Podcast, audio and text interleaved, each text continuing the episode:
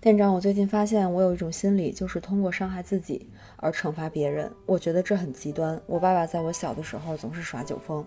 跟妈妈打架，经常惹事，我很恐惧。但是他不喝酒的时候对我很好，所以我很讨厌他喝酒。他会抽烟、打麻将、惹事，影响健康，影响我和妈妈的安静生活。我大二的时候心情不好，回家休息。他喝酒后在电影院耍酒疯，和妈妈打架，让我特别崩溃。好像从那以后，我就会用伤害自己的方式，比如扇自己耳光、撞墙，并且每次出现我劝他他不听的情况，我就会很焦虑，开始自伤。这种又爱又恨的感觉非常折磨我。我非常讨厌现在的自己，总是去付出那些没有用的关心。我走不出来，害怕哪天自己情绪激动，真的办了傻事。嗯，这位糖丸看到你的留言，非常非常难过，也非常揪心，很想隔着屏幕抱抱你。希望这期视频能够给到这位糖丸，还有可能其他糖丸卷入类似家庭难题中的糖丸一些帮助。Hello，新来的朋友大家好，我是总想关心每一个人的店长人一名心理学如何十年的留美心理咨询师，这里是安慰剂心理小点讲心理学变成一种生活方式的地方。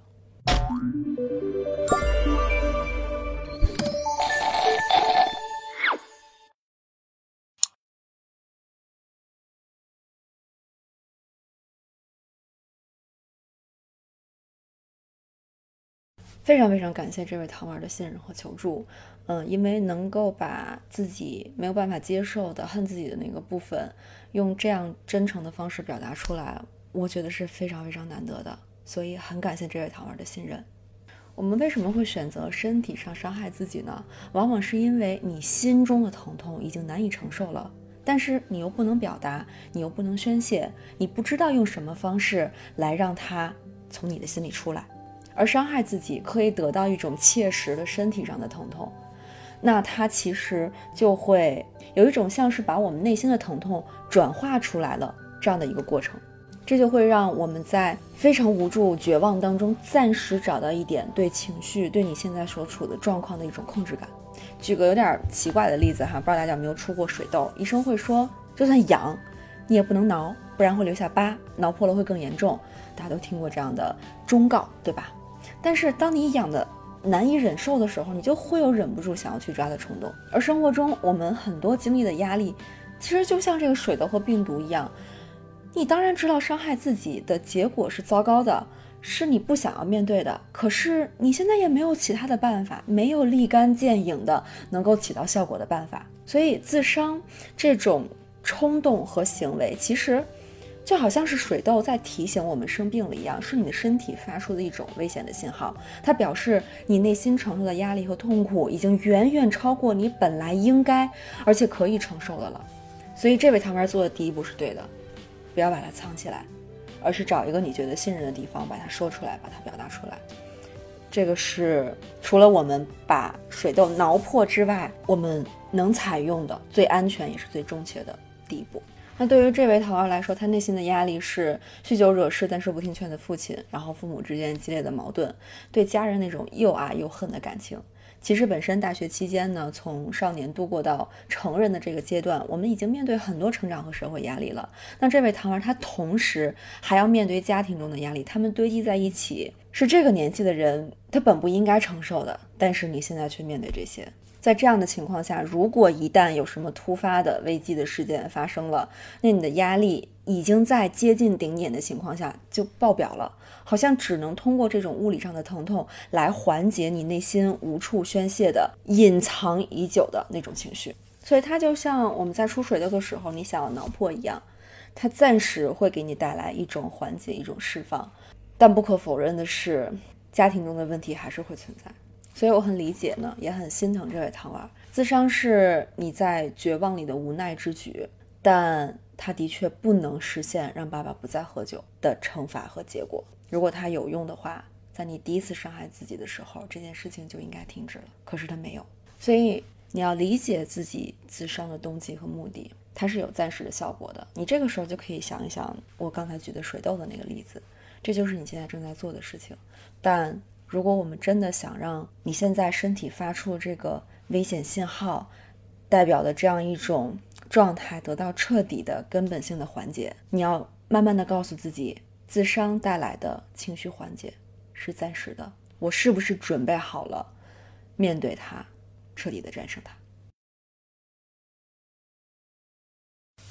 发生在内心的痛苦，常常是家庭压力、外界压力在心里边的一种投影、一种映射。这部分呢，我们具体来讲一下家庭的压力哈。就是我之前给大家推荐过这本书吧，我特别喜欢，就是《热锅上的家庭》。它就是一个家庭去那个做家庭咨询，然后他们从一开始怎么样争吵的、冲突的不可开交，到最后他们每一个人慢慢找到了自己方向的一个过程。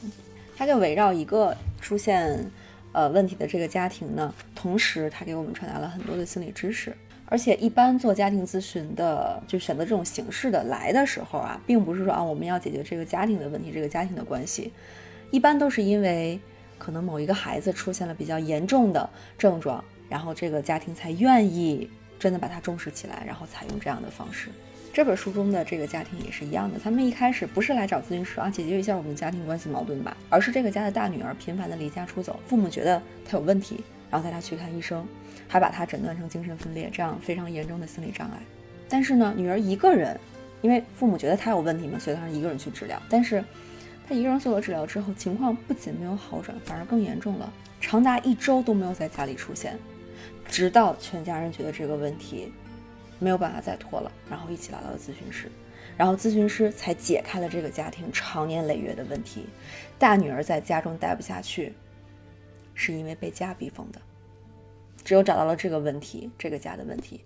才解决了。表面上风平浪静的家庭，其实处处都是陷阱。爸爸妈妈的婚姻关系很早就出现了问题，但是呢，两个人因为害怕冲突，所以他们从来不会坦诚的去沟通。而通过对大女儿的这个教育问题的争论，来去释放他们其实对彼此的那种怨恨、怨念，甚至是仇恨。所以，当他们好像看似在为大女儿去解决问题的时候，其实只是在宣泄他们感情当中的情绪。那大女儿在这种情况下，就是无关的受害者。所以，父母回避了很多问题，让这个家庭的氛围变得非常的压抑，很多话题不能说，所有人都要小心翼翼。大女儿当然。感到非常的窒息，想要逃离，这才是他离家出走的原因，而不是他自己得了什么病。但是当大女儿叛逆的表现出现的时候呢，又会被父母两个人站队联合起来去对付他，就形成了一个非常典型的家庭三角关系。家庭三角关系理论是说呢，当一个家庭当中两个人的关系出现了问题，他们会回避直接去面对解决冲突，而是把第三个人拉进这个问题当中，起到了一个调和这两个人矛盾的。一种缓冲剂。那在《热锅上的家庭》这本书里呢，大女儿就被拉进了父母的婚姻问题当中，而咨询师也提到，大女儿其实默许了这一点，因为青春期的女儿在和父母的争执当中，感觉自己有了反抗成人的能力和权利，这其实也是她想要的一种身份认同。所以这位糖儿的经历跟我刚才。介绍这本书里边大女儿有点相似，同样是父母的关系出现了问题。她既爱着爸爸，也想保护妈妈。小的时候看到父母打架，孩子会害怕，但是无能为力啊。那长大之后会希望自己终于可以做点什么吧？无形当中就把调解家庭关系、调解父母的关系、帮助爸爸戒酒，然后维持安静的生活的责任，都背在了自己的身上，好像把自己变成了维护家庭的关键，成为了这个家庭三角关系的一个支点。但是靠一个点。一个三角形靠一个点是站不住的，它一定会剧烈的晃动，左右摇摆，最后失去平衡。好，我们整理清楚了这个压力背后的原因。那最后一个部分呢，我们来讲一讲哪些处理它的一些思路和方式吧。那这个部分呢，会用到这本书，推荐给大家。我们都曾受过伤，却有了。更好的人生，这本书呢非常推荐给在经历复杂家庭问题的糖娃，就是家庭的关系太乱了，问题太多了，一团乱麻，一团糟。呃，它的英文名叫 Super Normal，是超常的意思。然后封面上呢也有一个就是超人的这个标记。它主要就是在讲呢，家庭危机当中的孩子怎么从外界压力，然后心理压力当中成长起来的，像是父母酗酒啊，或者有精神障碍的家庭，有家暴，家人在监狱当中的家庭，这样的家庭，很显然是非常不稳定的，好像随时有一颗不定时的炸弹会爆炸，会摧毁一切，总是会担心这个家庭会陷入某种呃危机当中，呃经济危机，呃人身危机。那孩子在这种没有安全感的环境当中长大，很少得到父母的照顾和关注，甚至还需要反过来去保护父母，像拥有超能力一样去帮助家人解决问题。引用这本书里边一个孩子对自己童年的描述，他说：“除了父母之外，我没有做过任何让人感到羞耻的事情。”这大概是最悲伤的一句话了吧？那这本书里呢，提供了很多走出困境的应对思路，我主要分享其中的两个。第一个是重启生活，这个走出来的方式呢，作者说是呃生活中。一定会出现第二次机会，让我们有不同的可能性。比如说，成为学生、选择职业、成为职场人、建立新的家庭，都是第二次机会。书里面就讲啊，一个女孩。Marsha，她考上大学之后呢，朋友送给她一个有大学标志的钥匙链。当她在家里失控的环境当中感到无助的时候，然后学校的这个图书馆呀、宿舍呀和这个钥匙链就成了她的精神支柱。她会一直盯着眼前的这个钥匙链，慢慢的投入她幻想出来那个更美好的世界，会有一种生活中其他的事物都在慢慢消失的感觉。重启不只是有了更可控、更安全的环境，还拥有了一个新的身份。像超级英雄，他除了自己原来的身份，他还有了一个新的身份一样。这会让我们不再觉得是以前那个无助的父母的孩子的身份了。心理学家阿里克森呢就提出，青少年到成年阶段会有一个身份认同危机，就是在寻找自我的一个过程。很有趣的是呢，阿里克的姓就是他自己改的。他想重新给自己一个新的身份，他他自己名字叫 Eric，然后他的姓呢就改成了 Ericson，就是埃里克是埃里克自己的儿子，就是我自己是我自己的儿子。他想通过这样的方式来给自己一个全新的身份，来和之前给他带来纠结痛苦人生的过去告别，由此呢也开启了他心理工作世界的新生活。我们也可以这样，我们也可以随时借助认识一个人。接触一个新环境，生活中有了一个新的机会来重启自己的人生。当然，过去的生活不会完全消失哈。所以呢，这里推荐大家第二个方法叫秘密团体。作者就说呢，携带家庭问题的这个秘密本身就会时刻带来压力，你会时刻担心家里是不是会出事儿啊，或者说万一秘密暴露了，它可能会带来什么样的后果呀？就像是蝙蝠侠和钢铁侠的区别。蝙蝠侠呢，他要隐藏自己的身份，一旦暴露，他周围的人就会有危险，也因此生活在阴影之中。而钢铁侠公开了自己的身份，倒轻松坦然了很多。但是呢，生活中远不止。